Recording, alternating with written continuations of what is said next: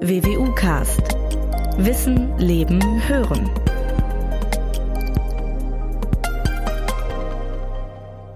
Ja, meine sehr verehrten Damen und Herren, liebe Hörerinnen, liebe Hörer, ich äh, freue mich, dass Sie zum nächsten WWU-Podcast eingeschalten haben. Es ist ein besonderer Podcast, das will ich gleich zu Beginn sagen. Es ist der erste Podcast unter Corona-Bedingungen. Mein Gesprächspartner, den ich Ihnen selbstverständlich gleich vorstelle, sitzt daheim. Und wir freuen uns ganz besonders, dass unter diesen speziellen Bedingungen, die nicht ganz einfach sind, wir einen Gast gefunden haben mit Maximilian Koy, der seit drei Jahren an der WWU ist, hier promoviert in der Chemie, in der Arbeitsgruppe von Professor Frank Lorius. Darauf kommen wir nachher noch sicherlich etwas ausführlicher zu sprechen. Vor allem aber geht es heute um das Thema Forschung im Homeoffice. Geht das? Fragezeichen. Wie geht das? Fragezeichen. Guten Morgen, Herr Koy.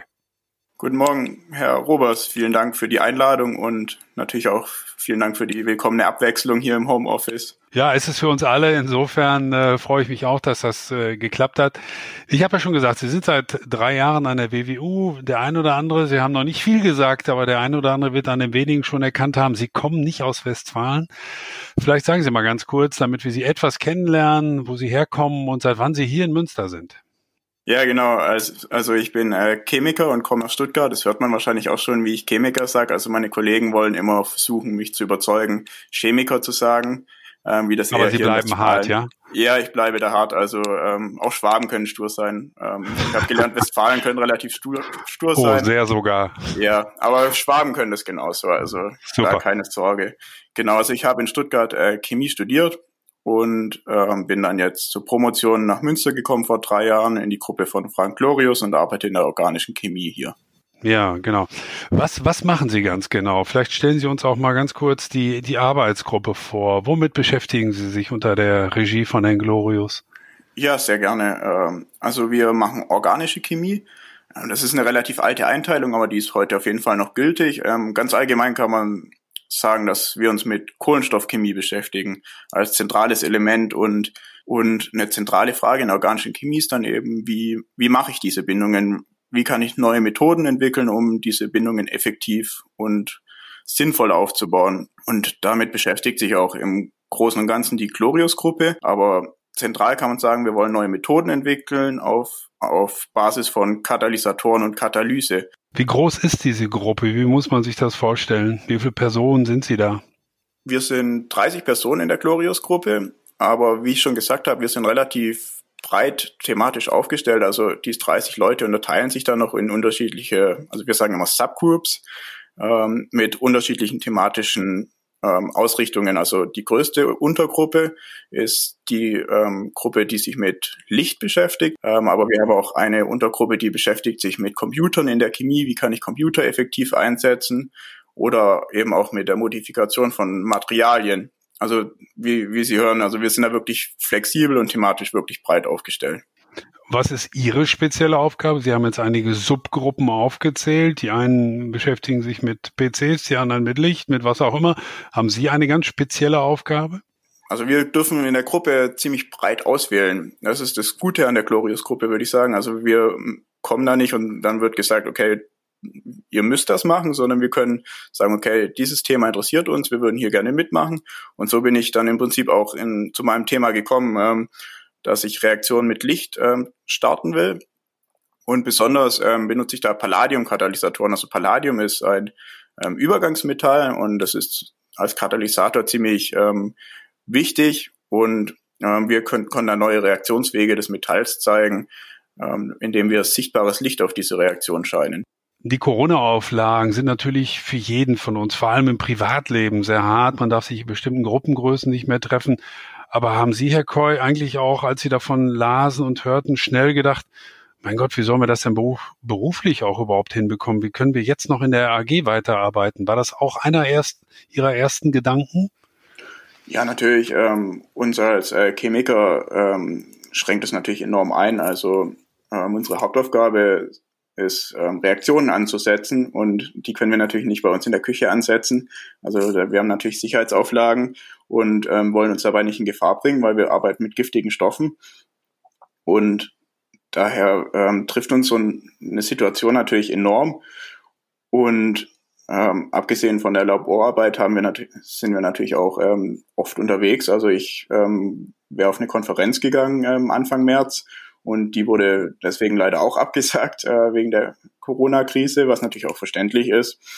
Okay, also das heißt auch für Sie stand von Beginn an fest oder für alle wahrscheinlich in der Arbeitsgruppe, das wird unsere Arbeits, unsere Arbeit in, in, in absehbarer Zukunft massiv behindern.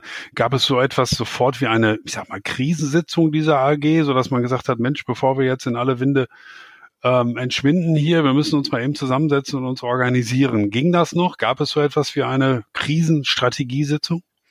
Ja, das Ganze kam ja nicht von äh, heute auf morgen. Also Anfang des Jahres hat man ja die ersten Berichte gehört aus, ähm, aus China. Und ähm, es gab ja öfter solche Berichte. Also es gab ja, ja immer wieder mal irgendwas mit, mit ähm, Schweinegrippe, Vogelgrippe, Ebola. Aber am Anfang war das natürlich so schon ziemlich schleichend, wie das herkam. Plötzlich war dann ein Fall in Deutschland und dann hat man sich natürlich auch ähm, untereinander im Arbeitskreis ausgetauscht oh, was passiert jetzt? Ähm, betrifft es uns hier am Institut? Ähm, müssen wir auf uns aufpassen? Sind wir in Gefahr? Natürlich kamen dann auch ähm, von der Uni sehr schnell ähm, Richtlinien wie ähm, Hygienemaßnahmen, also Hände waschen, ähm, diese Nies-Etikette und so eine richtige Krisensitzung hatten wir dann nicht. Also unser Chef hat natürlich gesagt, ähm, wir sollen diese ähm, Richtlinien auf jeden Fall einhalten und auf jeden Fall besonders darauf achten. Und ähm, dann hat sich die Lage natürlich ähm, sehr schnell ähm, verschärft ähm, die letzten Wochen.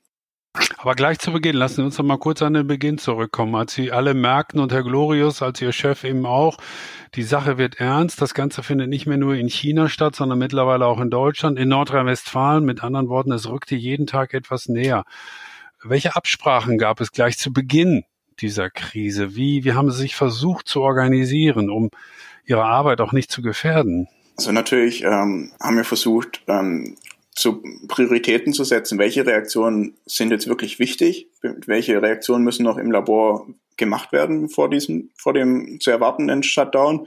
Und natürlich dann gleichzeitig überlegen, was, was kann ich effektiv zu Hause machen? Also wie könnte meine Arbeit im Homeoffice aussehen? Wie kann ich meine Arbeitszeit und den Tag nutzen, um, um nicht äh, jetzt mehrere Wochen auf einmal zu verlieren?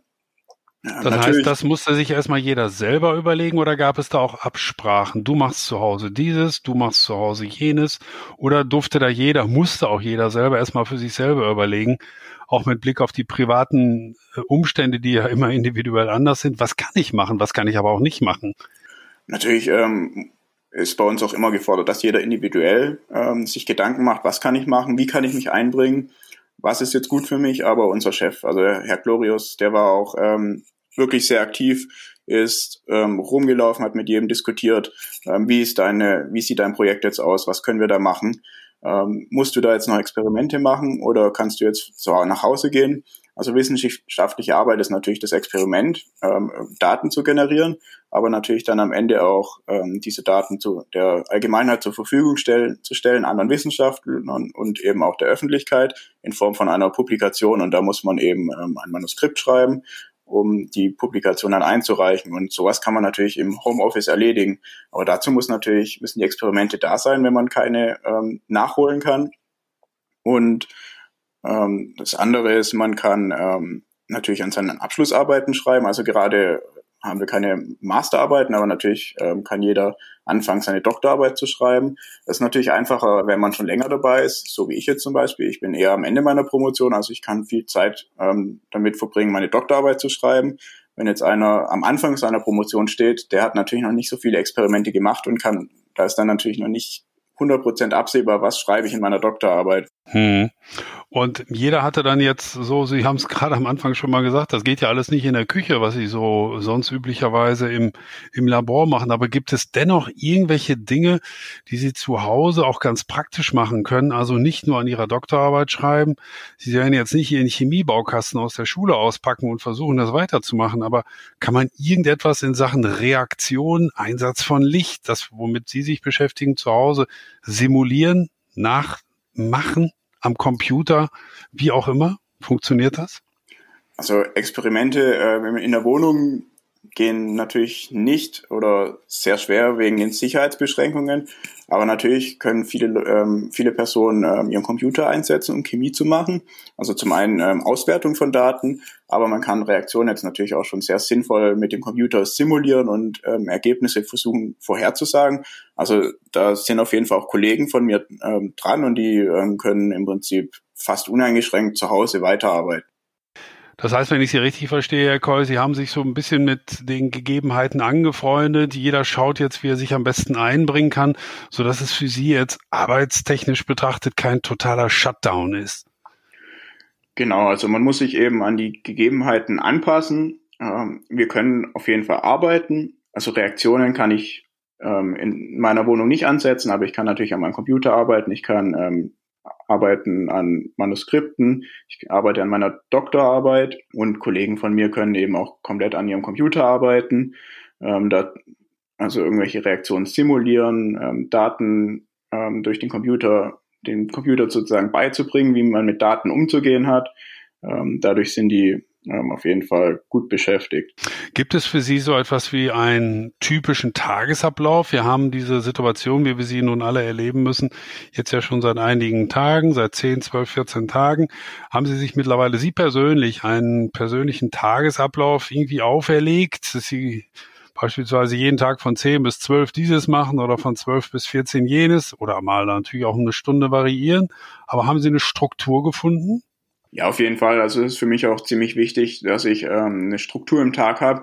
Also im Prinzip hat man ja jetzt jede Freiheit, die man sich nehmen will. Also man könnte arbeiten, wann man will. Aber ich versuche mir auf jeden Fall einen Wecker zu stellen und ähm, zur normalen Arbeitszeit, also ich sag mal zwischen 6.30 Uhr und 7 Uhr aufzustehen, ähm, dann ganz normal zu frühstücken. Und äh, was ich jetzt auch rausgefunden habe, für mich ist auch wichtig, dass ich ähm, arbeiten, dass ich normale Kleidung anhabe. Also ich kann, wenn ich im Jogginganzug auf der Couch sitze, dann werde ich nicht produktiv im Homeoffice arbeiten können. Und so habe ich versucht, meinen Tag natürlich ein bisschen zu optimieren. Und das fängt damit an, dass ich dann äh, mir eine Jeans anziehe, ein ordentliches T-Shirt und mich dann richtig an meinen Schreibtisch setze. Und also Sie simulieren einen ganz normalen Tag dann, als ob Sie ins Büro gehen würden.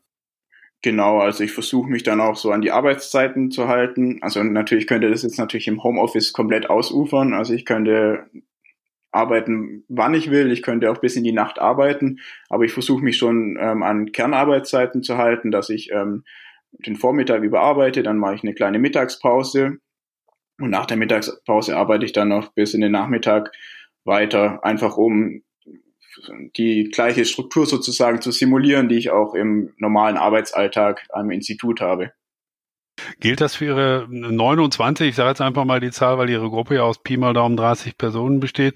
Gibt es bei Ihren 29 Kollegen eine ähnliche Struktur? Haben Sie sich da abgesprochen, sodass es praktisch eine Kernarbeitszeit gibt, äh, in der Sie sich auch gegebenenfalls, notfalls, wie auch immer, gegenseitig erreichen? Gab es entsprechende Absprachen oder gibt es die?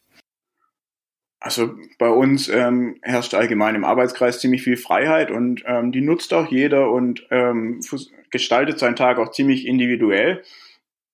Aber prinzipiell tagsüber sind andere Gruppenmitglieder zu erreichen und natürlich stehen wir auch in Kontakt. Also wir haben ähm, WhatsApp-Gruppen, ähm, natürlich auch über irgendwelche Videotelefonie, also ähm, per Skype oder ähm, jetzt ziemlich aktuell auch ähm, Zoom, da hat jetzt auch die Universität eine Lizenz erworben, habe ich gelesen. Ähm, haben wir auch immer wieder Meetings, also ähm, da kann man dann so ähm, an gemeinsamen Projekten einfach diskutieren und eben diese tägliche Diskussion, die man eigentlich immer wieder durch, mit Kleinigkeiten hat, versuchen wir natürlich dann irgendwie auf ein Meeting zu konzentrieren um so dann effektiv ähm, die Kollegengespräche ähm, aufzuholen, die man sonst jeden Tag führt. Hm.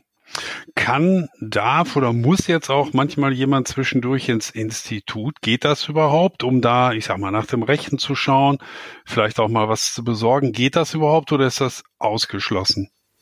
Also das Institut wurde vor drei Wochen vorerst geschlossen, aber ab dieser Woche ist wieder sehr eingeschränkter Betrieb äh, möglich, die Universität. Ich finde, die hat auch ähm, sehr gut informiert, also man kriegt da immer wieder E-Mails, wie ähm, der Betrieb weiterläuft.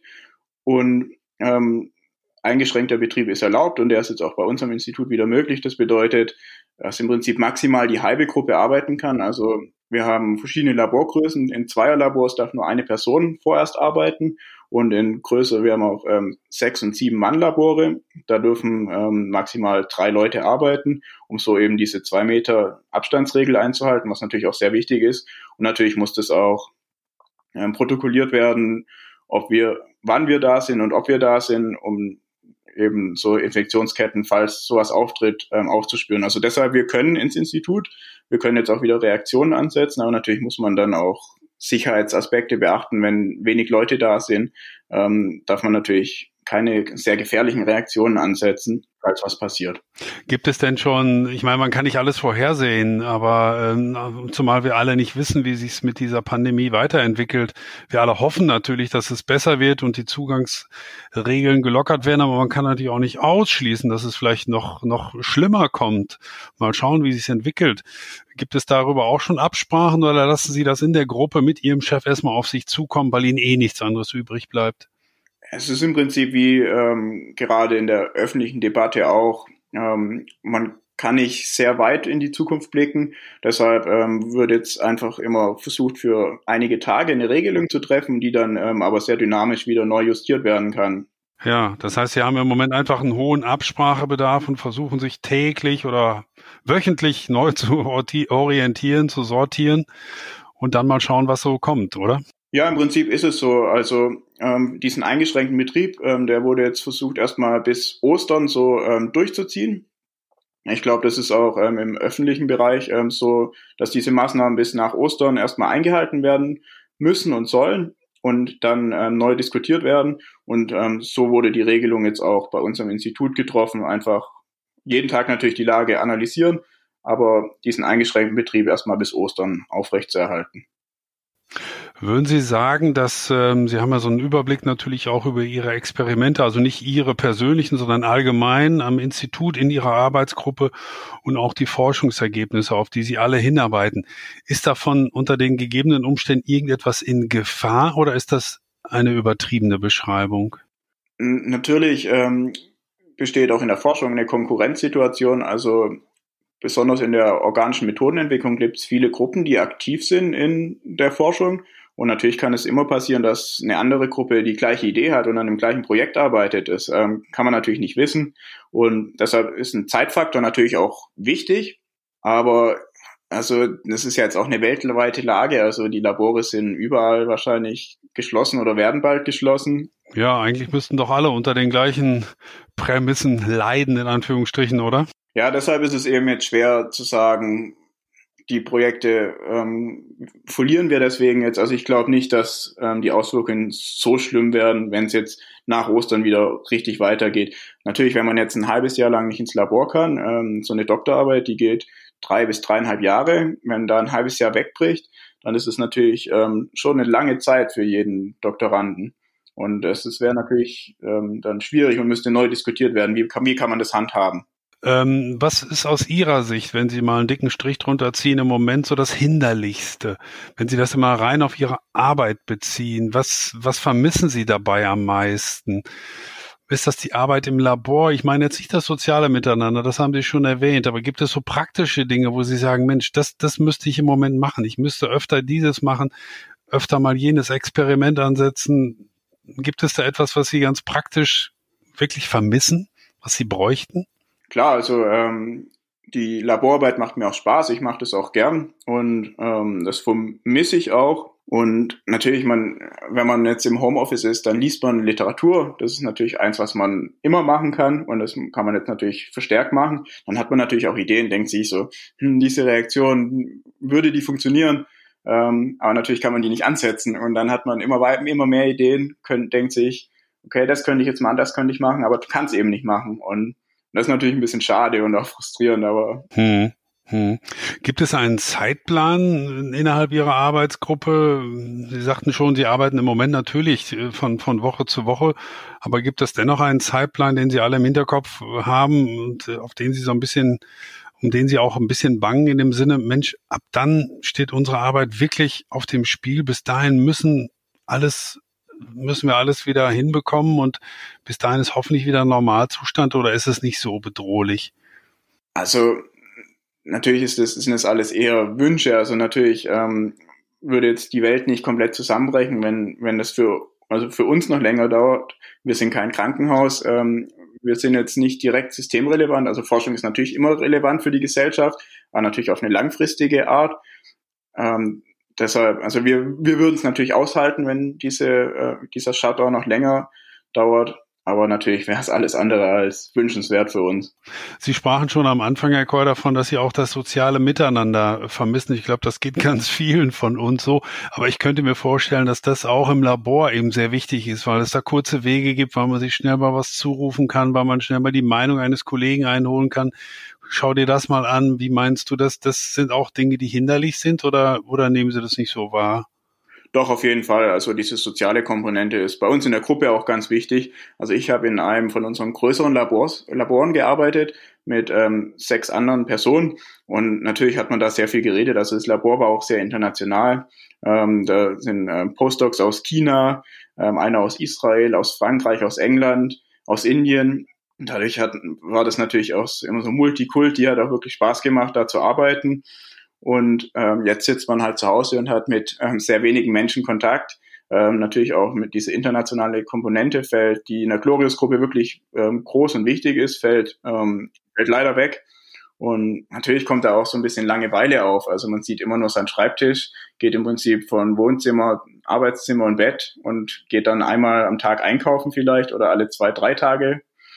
Und dadurch kommt schon Langeweile auch auf. Gibt es irgendetwas oder vielleicht sogar mehrere Dinge, was Sie auch an Positiven aus dieser Krise ziehen? Das meine ich jetzt nicht nur aufs Berufliche, sondern auch allgemein. Das ist für uns alle ja wirklich eine Ausnahmeerfahrung, wo wir uns vielleicht persönlich nochmal anders kennenlernen, wo wir unsere Umwelt, äh, unsere Umwelt anders kennenlernen, unser Arbeitsumfeld anders kennenlernen. Gibt es ein, zwei, drei Dinge, wo Sie sagen, das hat mich positiv überrascht. Das finde ich eigentlich ja, auf jeden Fall so. das äh, Miteinander, ähm, dass man überall beobachtet. Ich glaube, das ist ähm, wirklich ähm, was Positives aus dieser Krise. Ähm, es werden ähm, Lebensmittel ähm, gespendet. Ähm, es gibt diesen ähm, Gabenzaun jetzt in Münster, habe ich gehört, wo man ähm, Leuten, die bedürftig sind, wo man irgendwelche Sachen, die man nicht mehr braucht, hin, hingeben kann, die dann von den Leuten abgeholt werden können, wenn Interesse besteht oder eben auch die Unterstützung von lokalen kleinen Läden, die natürlich besonders betroffen sind ähm, durch ähm, irgendwelche Gutscheine, die man jetzt kaufen kann. Oder es gibt auch für Sportvereine oft Geistertickets, die man erwerben kann, um so die Sportvereine zu unterstützen. Also es wäre auf jeden Fall dieses Miteinander. Und was ich auch noch, ähm, glaube ich, positiv sehe, ist diese Digitalisierung an der Universität. Also mein Studium ist jetzt drei Jahre her und ähm, da war natürlich mit ähm, Online-Vorlesungen oder dass man Vorlesungen online nochmal anschauen kann, relativ wenig gegeben. Und ich denke, dadurch, durch diese Krise, zwangsweise werden jetzt viele Möglichkeiten ähm, erkundet, wie, wie kann ich meine Vorlesung online zugänglich machen, wie kann ich online ähm, das Internet effektiv nutzen, um meine Vorlesungen besser zu machen für Studierende. Und ich glaube, da kann man auch viel mitnehmen und lernen jetzt aus der Not heraus. Äh, ein, zwei Fragen noch zum Schluss, Herr Koy. Hm, ich weiß nicht, ob Sie vorher schon in Stuttgart oder äh, vorher schon in Münster konkrete Erfahrungen mit dem Homeoffice gemacht haben. Oder ist das für Sie ganz persönlich, privat auch etwas Neues, dass Sie zum ersten Mal über einen etwas längeren Zeitraum zu Hause arbeiten müssen? Kannten Sie das schon oder ist das für Sie neu? Also das ist für mich auf jeden Fall eine neue Erfahrung. Als Chemiker vor allem ähm, zu Beginn ähm, seiner Doktorarbeit ist man einfach viel im Labor, setzt viele Reaktionen an und natürlich muss man auch ähm, am Laptop arbeiten, Literatur lesen. Aber das ist eher ähm, hinten angestellt zu Beginn. Und deshalb, also für so eine lange Phase aus Stuttgart kenne ich es nicht und ähm, aus Münster kenne ich es auch nicht, ähm, wirklich im Homeoffice zu sein. Also dadurch, das ist eine neue Erfahrung, aber ich glaube, das ist auch eine interessante und wichtige Erfahrung. Also im späteren beruflichen Leben werde ich auch ähm, als Chemiker weniger im Labor stehen. Und ähm, dadurch, also ich glaube, da konnte ich auf jeden Fall Erfahrungen sammeln. Gut, Herr Koy, ich danke Ihnen sehr, dass Sie sich heute zur Verfügung gestellt haben und wir haben einen interessanten Einblick äh, bekommen von Ihnen in eine Arbeitsgruppe, in diesem Fall in der Chemie. Wir wissen alle, dass es in anderen Arbeitsgruppen mit dem Forschen daheim vielleicht noch etwas schwieriger ist als bei Ihnen. Sie haben, finde ich, das Beste daraus gemacht. Zumindest habe ich das so verstanden. Sie haben Ihren Weg gefunden in der Arbeitsgruppe, aber auch privat einige interessante Erfahrungen gemacht. Ich danke Ihnen sehr, dass Sie heute Morgen dabei waren, ich, unter diesmal etwas anderen Bedingungen. Und ich bitte nochmal um Verständnis alle Hörer, falls Sie möglicherweise zwischendurch bei der Aufnahme mal ein, ein etwas ungewohntes äh, Geräusch wahrnehmen, dann lag das heute einfach an den besonderen Bedingungen. Ihnen alles Gute, Herr Koy, und vor allem der übliche Spruch am Schluss, bleiben Sie gesund. Ja, vielen Dank und vielen Dank für das Gespräch.